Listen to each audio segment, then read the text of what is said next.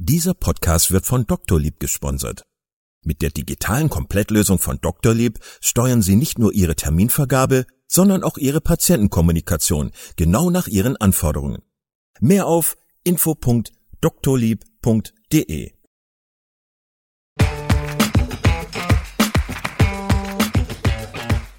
Herzlich willkommen bei Klinisch Relevant, deinem Wissenspartner für das Gesundheitswesen.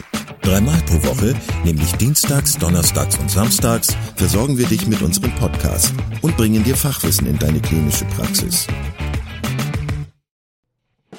Weitere Informationen und Angebote findest du auf unserer Webseite www.klinisch-relevant.de. Viel Spaß beim Zuhören. Heute mit Dr. Marc Weiner zum Thema Emotionen in der Kommunikation. Gut oder schlecht? Herzlich willkommen zum Klinisch Relevant Podcast. Schön, dass ihr wieder eingeschaltet habt. Schön, dass ihr dabei seid. Lieber Marc, herzlich willkommen auch an dich. Ähm, du bist das zweite Mal bei uns im Podcast. Wir sprechen heute ein weiteres Mal über das Thema Kommunikation. Das ist das Thema, dem du dich verschrieben hast, so ein bisschen äh, verschriebenen, äh, verschrieben im doppelten Sinne, denn du hast ja ein Buch geschrieben über dieses Thema. Da sieht man bei dir auf dem Bildschirm im, im Hintergrund. Der Ein-Minuten-Arzt heißt das Buch. Wer deine erste Folge noch nicht gehört haben sollte, sollte das unbedingt tun, denn wir haben, glaube ich, ganz gut einen Einstieg gefunden in das Thema Kommunikation und Medizin. Und gleichzeitig hast du dich da auch äh, vorstellen können in der Folge. Du bist eine spannende Persönlichkeit, du bist Notarzt, du bist Anästhesist, du bist, wie gesagt, auch Buchautor und äh, jemand, der tief in das Thema Kommunikation eingestiegen ist. Und eine Sache, die mir total im Kopf geblieben ist vom letzten Gespräch, ist die Tatsache, dass äh, wir Ärzte ähm, unsere Patienten häufig durchschnittlich nach 15 Sekunden das erste Mal unterbrechen. Und äh, ja, das äh, muss man erstmal so wirken lassen, finde ich. Ähm, heute haben wir uns ein besonderes Thema nochmal rausgepickt äh, im Hinblick auf Kommunikation. Das ist ein eigenes Kapitel bei dir im Buch. Möchtest du sagen, welches Thema das ist? Ja, ähm, Emotionen. Das Kapitel ist im Emotionen. Emotionen. Und äh, die Frage, also erstmal vielen Dank, Kai, dass ich wieder dabei sein darf bei dem ähm, Thema, was mir so wichtig ist. Und äh, mich hat heute mein Sohn beim Abendessen gefragt. Ähm, er hat einen Rhetorikkurs in der Schule und dann habe ich gesagt, oh, den hätte ich auch gerne gehabt in der Schule. Und dann sagte er, das ist super. Dann sag mir doch mal, warum du gerne einen Rhetorikkurs gehabt hättest, weil ich muss darüber nämlich im Rhetorikkurs ein Referat halten. Und dann habe ich gesagt, ja, weil alles, was wir als Menschen erreichen können, mit Sprache zusammenhängt. Also, ähm, und zwar im Kleinen wie im Großen. Wir können auf den Mond fliegen, weil wir miteinander sprechen können. Und ähm, wir können Beziehungen aufbauen und halten, weil wir miteinander sprechen können. Und ähm, so ähm, können wir auch Medizin machen, weil wir miteinander sprechen können. Und das Ganze können wir mehr oder minder äh, gut oder, oder schlecht machen. Und je besser wir das machen, desto schönere Sachen kommen dabei raus. Und äh, wenn es dabei hakt, desto schwieriger ist es, die schönen Sachen zu erreichen.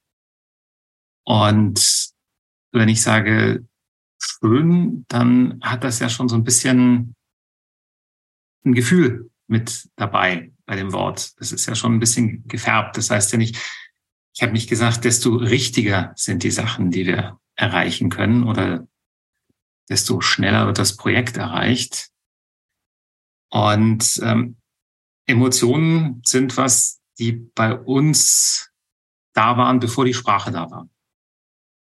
Und ähm, du weißt das als Neurologe viel, viel besser als ich, ähm, welche Teile im Gehirn da genau beteiligt sind. Und ich würde für den Podcast einfach nur so eine, so eine ganz, ganz grob basale Einteilung in drei Teile Gehirn evolutionstechnisch machen, wie man das halt so gerne macht. Hirnstamm, so das Basalste, dann so limbisches System, Säugetier, wo eben ganz viel die Emotionen kommen in der Evolution und danach Neokortex, alle höhere Funktionen, die wir dann damit entwickelt haben, wie unsere Ratio und halt eben auch Sprache. Und weil der emotionale Teil in unserem Gehirn älter ist oder der, in dem halt die Emotionen zuerst mal gebildet werden, bevor sie dann im neueren Teil als Gefühle interpretiert werden. Hat jede Interaktion, die wir haben, immer auch Emotionen dabei. Und wenn wir denken oder glauben, Kommunikation sei besonders gut, wenn sie ausschließlich sachlich wäre. Und äh, wenn jeder nur so sachlich wäre wie ich, äh, dann würde doch alles funktionieren. Dann ist das leider ein Trugschluss, weil ähm, natürlich gibt es die Sachinformation, die wichtig ist und die, die rüberkommen muss, aber die ist niemals alleine da. Die ist immer gefiltert beziehungsweise unterlegt mit einem emotionalen Part. Und das merkt man vielleicht auch daran, einfach daran, wie ich jetzt spreche. Schauspieler können das sehr gut ähm, demonstrieren, weil das kann man mit dem kleinsten Wort, was es in der deutschen Sprache gibt, kann man das machen. Man kann sagen Ja. Wenn das auf dem Blatt steht, dann liest man das Ja. Ein Schauspieler kann dem Ja bis zu 200 verschiedene Bedeutungen mitgeben, je nachdem, wie seine Mimik ist, seine Gestik ist, seine Körpersprache ist. Er kann sagen, ja. Er kann sagen, ja. Er kann sagen, ja. Und der kann das auch so sagen, dass Ja, Nein heißt.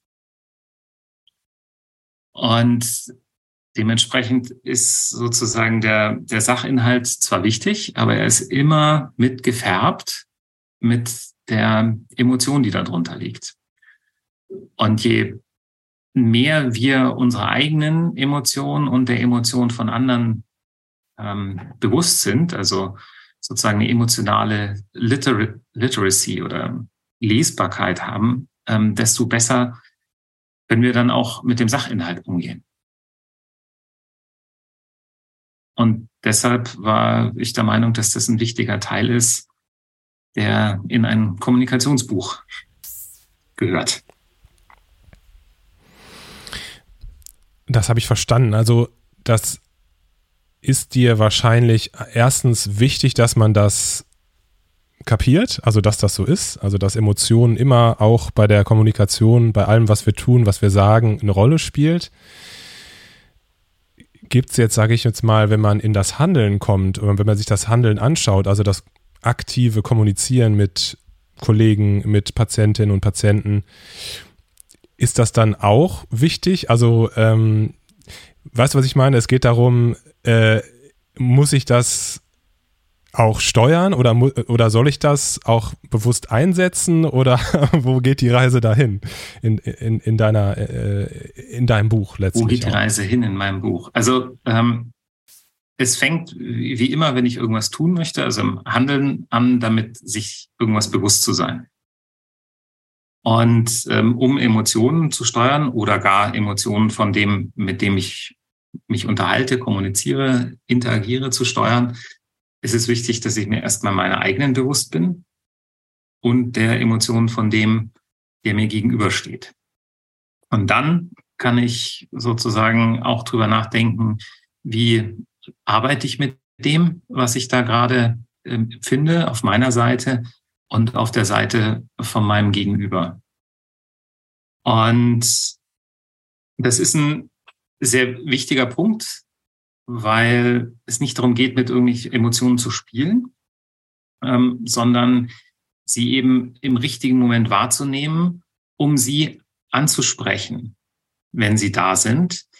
Äh, weil solange die Emotion nicht abgeholt ist, ist es oft sinnlos, über einen Inhalt zu sprechen. Also ich bin auch Deeskalationstrainer und da gibt es eine ganz wichtige Regel, wenn jemand extrem aufgeregt und agitiert ist, ähm, um den dann wieder sozusagen runterzukriegen, dann ist es wichtig, dass man sozusagen erstmal den Kontakt herstellt, weil solange ein, kein Kontakt mit dem anderen da ist, ähm, macht es auch nicht Sinn, eine Lösung anzubieten. Aber auch dann, wenn man den Kontakt hat, ist es noch nicht so weit, dass man eine Lösung anbieten kann, sondern man muss immer erst die zugrunde liegende Emotion abholen, bevor ich mit einer Lösung ankommen kann. Und dementsprechend ist es sinnvoll, sich erstens seiner eigenen Emotionen bewusst zu sein und dann zweitens auch die des anderen sozusagen richtig zu erkennen und abzuholen. Und wenn man das gemacht hat, dann kann man auch über Lösungen sprechen. Aber vorher funktioniert das noch nicht. Und das ist oft äh, ein Teil im ärztlichen, im pflegerischen oder im kollegialen Gespräch, wo man sich wundert, warum man nicht weiterkommt. Weil der Elefant im Raum noch nicht angesprochen worden ist, beziehungsweise noch nicht abgeholt worden ist und benannt worden ist. Mhm. Mhm.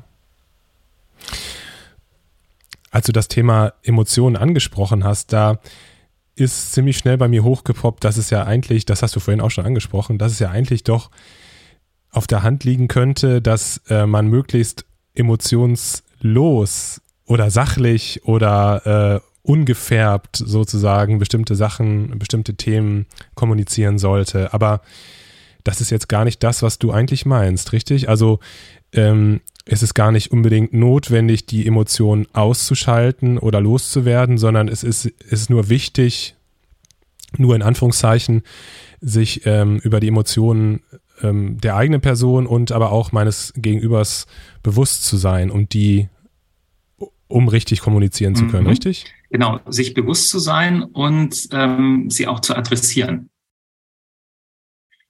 Und das, was ähm, was damit gemeint ist, dass man sich sozusagen auch einschwingt auf den anderen.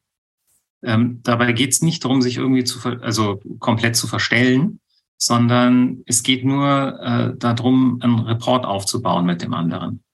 Und um das gut zu machen, ist es eben sinnvoll, dass man das erstmal aufnimmt, was der, was der andere hat, ähm, was ihn da gerade stört, wenn es was ist, was ihn stört, und das eben aufnimmt. Es muss aber auch gar nicht sein, dass es den anderen stört. Es kann auch sein, dass es was ist, was mich irritiert.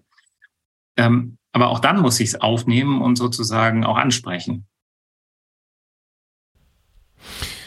Um das nochmal zusammenzufassen, man kann also nicht sagen, dass Emotionen jetzt gut oder schlecht sind, sondern sie sind einfach da und es ist äh, wahrscheinlich dann einfach äh, wichtig, das zu akzeptieren. Ähm, mir wäre ganz wichtig, einmal dich zu fragen, wie mache ich das denn? Also wie adressiere ich so etwas? Beziehungsweise wie spreche ich vielleicht Emotionen an, die so wie ein Elefant im Raum sind? Ähm, hast du dann so, mhm. so einen Tipp? Äh, weil das ist ja auch was, was möglicherweise so ganz unbewusst so unsere Beziehung stört in dem Moment. Wie kann man das am besten machen? Ähm, ich würde da gerne noch einen Schritt zurückgehen, weil du gesagt hast, ähm, mhm. schlechte oder gute Emotionen und ein bisschen auf die Frage eingehen, gibt es denn überhaupt schlechte Emotionen? Und ähm, eine schlechte Emotion wird häufig betitelt, ist Ärger oder Wut oder Trauer schlechte Emotionen sind. Wenn man ein Stück zurückgeht in der Evolution, hatten alle, also wir haben die, weil die für uns sinnvoll waren im Überleben. Wir konnten in der Gruppe ähm, Dinge mitteilen, noch bevor wir Sprache hatten. Und da spielt, äh, spielen Emotionen eben extrem große Rolle, sich äh, in der Gruppe oder auch im Individuum miteinander zu verständigen. Und gleichzeitig spielen die Emotionen eine große Rolle ähm, bei unserem Überleben. Und ähm, es gibt ähm, manche, die sagen, es gibt keine negativen Emotionen, sondern es gibt einfach nur Emotionen und jede hat immer einen Sinn in dem Zeit, zu dem Zeitpunkt, in dem sie entsteht.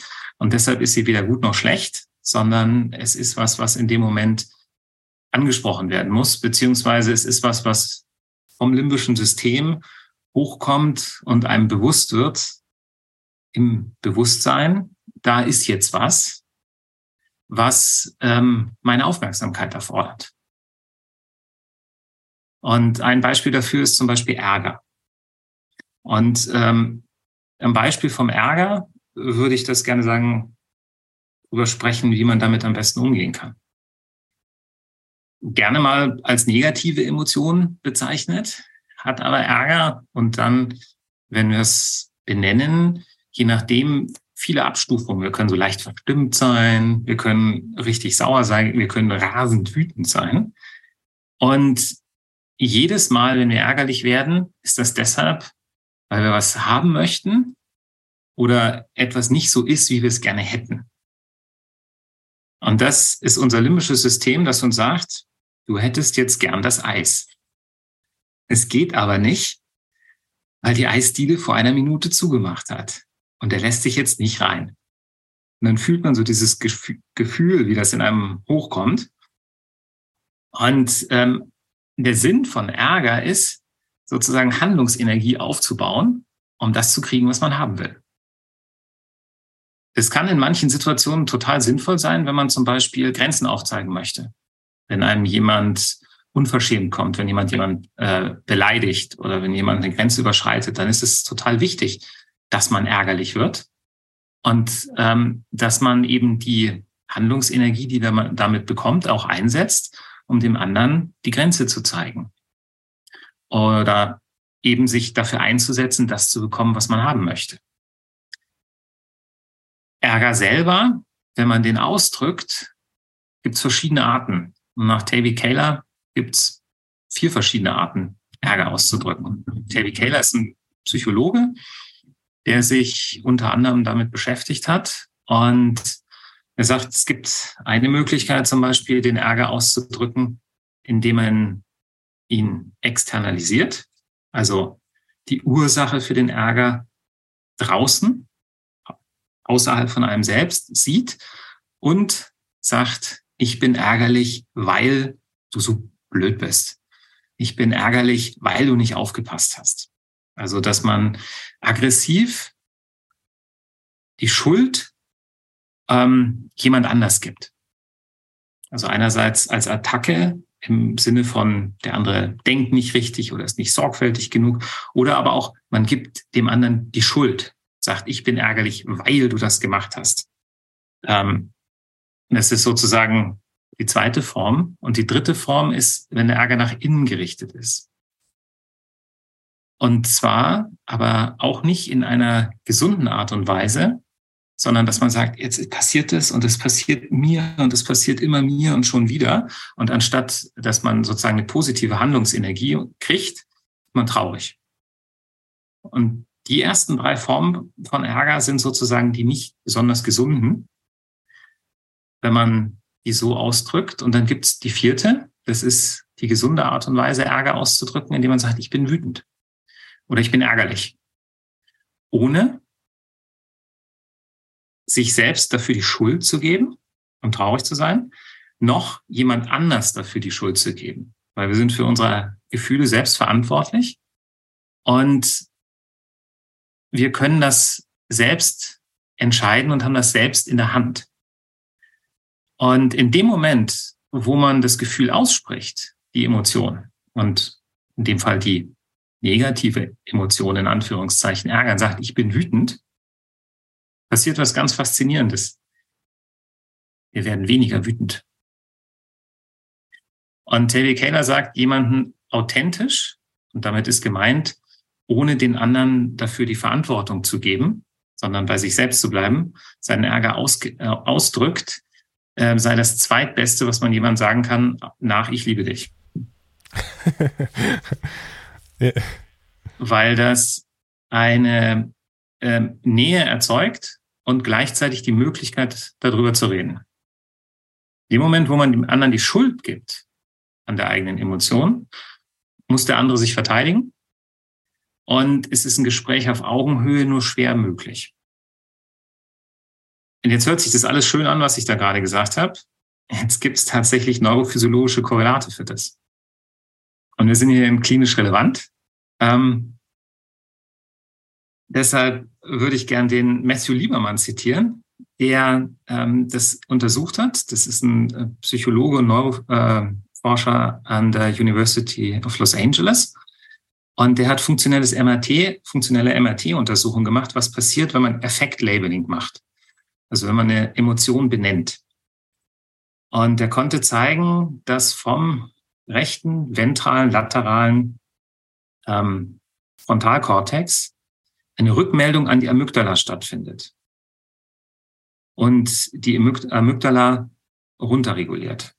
In dem Moment, wo man eine negative Emotion benennt, also wo man sagt, ich bin wütend oder ich bin ärgerlich oder auch, ich habe Angst. Und ähm, da findet eine Verbindung statt zwischen dem limbischen System, das gesagt hat, hey, jetzt gibt es einen Grund, wütend zu sein, und den höheren Hirnstrukturen, die gesagt haben, okay, wir haben es verstanden, es gibt einen Grund, wütend zu sein. Und durch diese Rückmeldung, du bist gehört worden, kann sich die Amygdala wieder entspannen. Macht das Sinn? Total. Ich denke gerade an ein Buch, das ich dazu gelesen habe. Mir fällt aber gerade der Titel nicht ein. Aber genau, was du gerade gesagt hast, diese Effekt, dieses Effekt-Labeling ähm, ist ein ganz spannendes Phänomen, ähm, das einen wieder handlungsfähig macht und äh, ja die frontalen Hirnstrukturen wieder äh, ins, ins Rennen ja. bringt, sozusagen.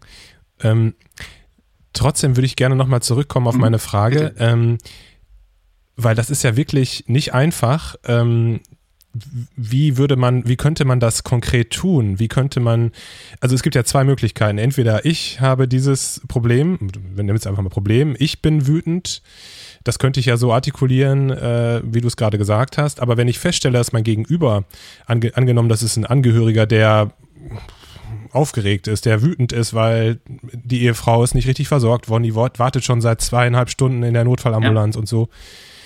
Wie könnte man konkret das ansprechen, um eben diesen Betreffenden da auch rauszuholen aus dieser, äh, aus dieser Schleife mhm. möglicherweise? Ähm, ganz genau so, wie du es gesagt hast, nämlich das Ansprechen. Und ähm, wenn man das Gefühl trifft, das Richtige, ähm, dann funktioniert das auch beim anderen. Wenn man das Gefühl nicht trifft, dann sagt er einem das schon. Also wenn ich sage, ich habe das Gefühl, Sie sind sehr traurig, dass Sie jetzt hier zwei Stunden warten mussten, und er sagt, nein, ich bin nicht traurig. Ich bin verdammt wütend, dass ich zwei Stunden warten musste. Dann ist man da, dann ist das Gefühl benannt. Er hat selber benannt in dem Moment. Und dann kann man das noch verstärken, indem man es nochmal spiegelt. Und sagt, okay, ich habe es ich hab's verstanden, es tut mir leid, ähm, Sie mussten hier sehr lange warten. Ich habe verstanden, Sie sind sehr wütend. Er sagt, ja, ich bin wütend. Und jetzt ist er schon nicht mehr so wütend wie am Anfang. Es dauert natürlich eine Zeit lang noch, bis das ähm, Adrenalin verstoffwechselt ist. Aber ja, das ähm, fängt an. Aber, aber es wäre schon noch sinnvoll, das hast du gerade schon gesagt, ähm, zumindest auch zu sagen, ja, dass, auch wenn man jetzt nicht dafür verantwortlich ist, dass man sagt, das tut mir leid, ich, oder ich kann das verstehen, dass sie, dass sie wütend sind, weil sie schon so lange gewartet haben, oder? Also, mhm. das ist ja auch was, was einen näher bringt dann in der, in der Situation, oder? Ja, ähm, das ist ganz, also das, das die Wortwahl total spannend. Äh, das erste ist, äh, man kann sich entschuldigen für Dinge, auch wenn man nicht daran schuld ist. Also man kann zum Beispiel sagen, es tut mir leid, dass Sie so lange warten mussten. Das heißt nicht, es tut mir leid, ich habe Sie so lange warten lassen.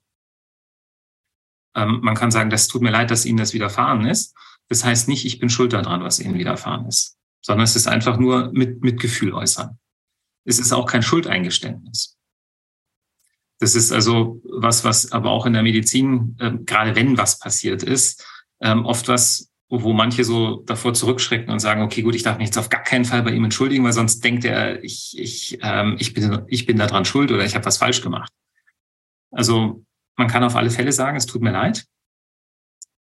Und dann die Frage, ich kann das verstehen.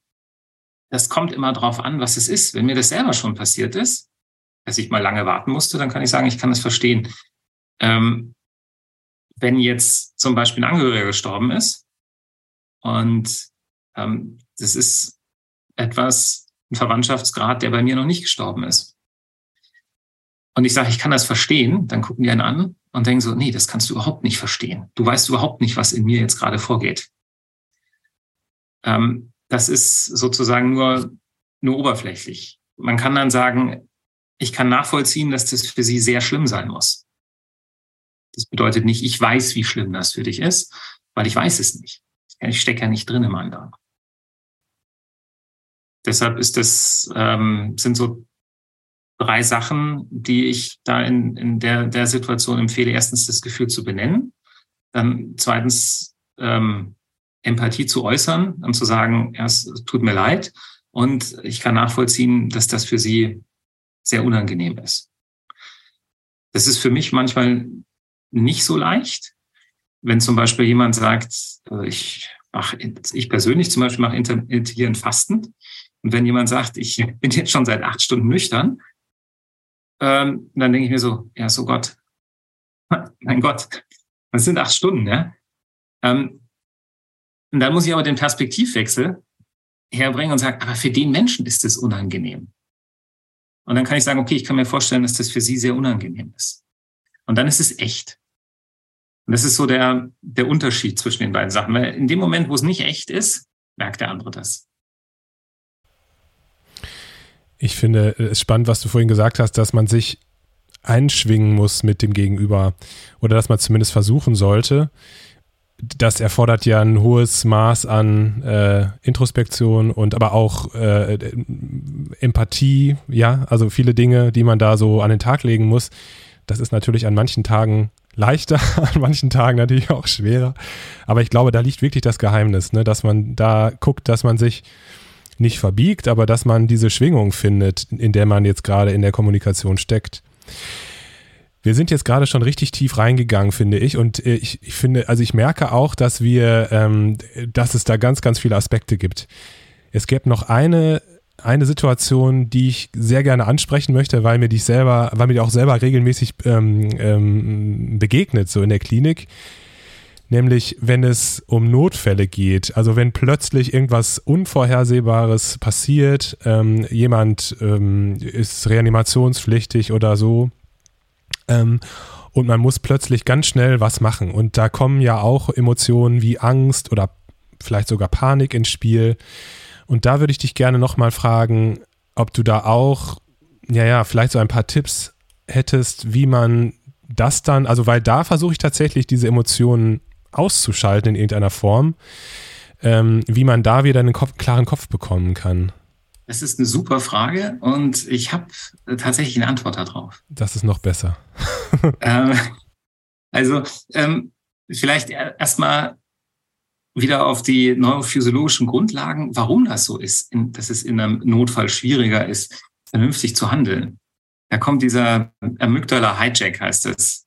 Ähm, es ist da sagt die Amygdala, jetzt ist aber wirklich ähm, Dampf angesagt. Und das bedeutet für dich, du sollst jetzt handeln und nicht nachdenken.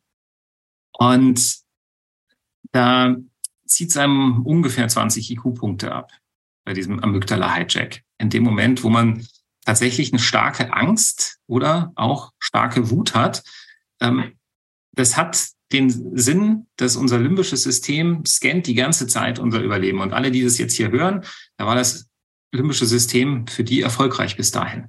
Ja? Sie sind erfolgreich durchs Leben gekommen und leben jetzt noch und können zuhören. Und wenn die Tür aufgeht und es kommt der Säbelzahntiger rein, die Leute, die nachdenken und sagen, hm, großes Tier, hat Streifen, könnte Zebra sein, hat auch Zähne, die so gedacht haben, gibt's in unserem Genpool nicht mehr. Die sind gefressen worden. Das heißt, wenn die Tür aufgeht, der Säbelzahntiger kommt rein, dann sagt die Amygdala, jetzt gib Stoff, spring aus dem Fenster oder hau ihm eins auf die Nuss. Das war total nützlich damals, als die dauernd reingekommen sind. Das ist auch heute noch nützlich, wenn wir auf die Straße treten und gucken auf unser Handy und es macht ein lautes Hupen von links. Dann denken wir jetzt auch nicht, könnte das ein Schiff sein oder ein Auto, sondern wir springen zurück. Ist aber nicht so nützlich ähm, in einem Notfall wo wir sehen, dass es jemandem sehr schlecht geht, den wir als unser erweitertes Selbst sehen, weil es ist ein Patient, für den wir jetzt verantwortlich sind. Und damit sagt unser Gehirn, ähm, der gehört in gewissen Teilen zu dir, deshalb bist du jetzt auch aufgeregt. Und deshalb ziehe ich dir tatsächlich durch Blutung vom Frontalhirn ab, mach dich 17 IQ-Punkte bis 20 dümmer, damit du jetzt was tust. Das ist das, was passiert. Das ist aber nicht das, was nützlich ist in dem Moment, auch nicht im Gespräch mit dem Partner ähm, oder im Gespräch mit dem Oberarzt oder mit dem Kollegen oder dem Angehörigen, ähm, sondern da möchten wir möglichst viel ähm, gut denken können und auch kreativ denken können. Und da gibt es eine Methode, die von Markus Rall und Rhonda Flynn äh, mal postuliert worden ist, 2006, die viele Simulationstrainings, Videos angeschaut haben und gemerkt haben, dass die Teams dort in den Notfällen auch diesen extrem starken Drang zu handeln hatten. Eben durch die Amygdala Hijack. Die haben die gleichen Emotionen. Das ist zwar kein lebender Mensch, aber die wissen, die werden gefilmt und nachher gucken ihre Peers das an und sie müssen drüber reden, was sie falsch gemacht haben. Also die haben genauso Dampf unterm Kessel. Und die haben postuliert, haben gesagt, wenn wir 10 für 10, nennen sie das, 10, 10 Sekunden für 10 Minuten, 10 Sekunden Pause machen. Und tatsächlich einen Schritt zurücktreten ähm, und benennen, was wir sozusagen gerade durch den Kopf geht. Und das ist ähm, sozusagen, ohne dass sie es wussten, quasi genau dieses Effektlabeling. Wenn ich zum Beispiel sage, ich habe Angst, der Patient hat eine Anaphylaxis oder einen Herzinfarkt. Und ähm, das sind die Fakten, die wir jetzt haben. Und ähm, wer ist bei uns im Team? Und was machen wir jetzt als nächstes? In dem Moment, wo man das bespricht, und die zehn Sekunden hat man immer, weil in zehn Sekunden stirbt niemand. Jetzt denken alle kurz nach. Nein, in zehn Sekunden verblutet niemand. In zehn Sekunden erstickt niemand.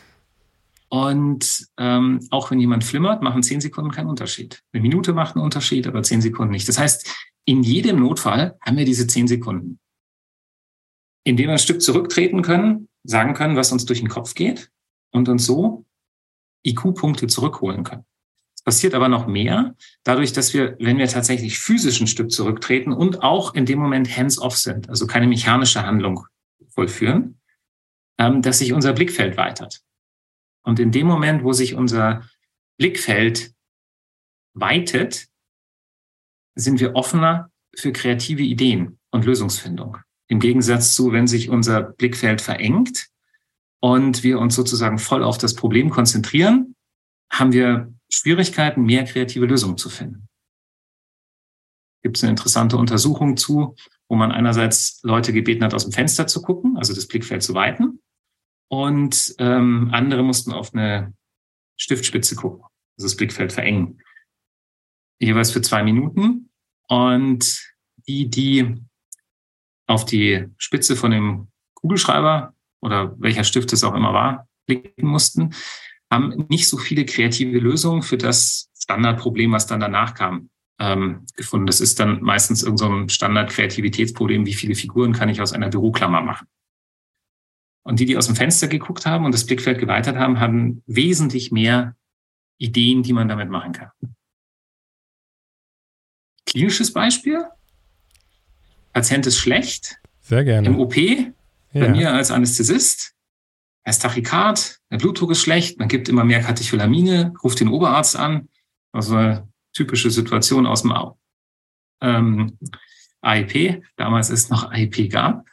Ähm, Oberarzt kommt rein. Ich sage, ja, ich weiß nicht, der, der Patient ist schlecht. Und er sagt, ja, ja, guck mal, der Sauger ist voll. Du brauchst Blut.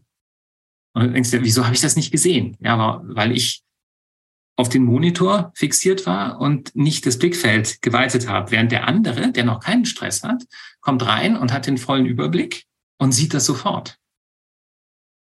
Klasse, finde ich super. Ähm, ich finde das so lustig, weil du das mit den IQ-Punkten gesagt hast. Also mir ist es echt schon ein paar Mal passiert, dass ich praktisch über meine eigenen Füße gestolpert bin in so einer Notfallsituation, dass ich einfach so schnell los wollte und äh, dann nur Mist gemacht habe. Ja, und ähm, ich glaube, das ist ein, ein, super Tipp, den man, den man ja auch einfach befolgen kann. Marc, ganz, ganz vielen Dank. Ähm, ich würde gerne hier einen Punkt machen, weil ähm, das ist, wie gesagt, das ist ein äh, Thema, über das man sehr, sehr lange sprechen kann. Aber ich glaube, du hast ganz, ganz wichtige Sachen angesprochen. Ähm, du hast auch schon ein paar äh, klinisch relevante Tipps gegeben. Und äh, ja, also ich meine, es muss ja noch einen Grund geben, dein Buch zu lesen. Insofern äh, machen wir hier Schluss. Es wird aber noch weitere Folgen mit dir geben. Insofern ähm, bleibt gespannt und äh, schaltet auch beim nächsten Mal wieder ein. Vielen Dank, Marc. Vielen Dank. Vielen Dank, dass du heute wieder zugehört hast und unser Gast gewesen bist. Wir hoffen sehr, dass dir dieser Beitrag gefallen hat und du etwas für deinen klinischen Alltag mitnehmen konntest. Wenn dem so sein sollte, dann freuen wir uns sehr über eine positive Bewertung bei Apple Podcasts. Falls du Lust hast mitzumachen und es einen Themenbereich gibt, in dem du dich besonders gut auskennst, dann melde dich doch gerne unter kontakt@klinisch-relevant.de. Gleiches gilt, wenn du Themenvorschläge oder konstruktive Kritik für uns hast. An dieser Stelle auch der Hinweis auf unseren Newsletter, den du unter www.klinisch-relevant.de abonnieren kannst und der dich immer auf dem Laufenden hält. Wenn du dich für unseren Newsletter einträgst, bekommst du einen 5-Euro-Gutschein, mit dem du in unserer Fortbildungsakademie einkaufen kannst. Wir wünschen dir jetzt bis zum nächsten Mal eine gute Zeit und freuen uns, wenn du bald wieder einschaltest. Pass auf dich auf, bleib gesund. Bis zum nächsten Mal. Ciao.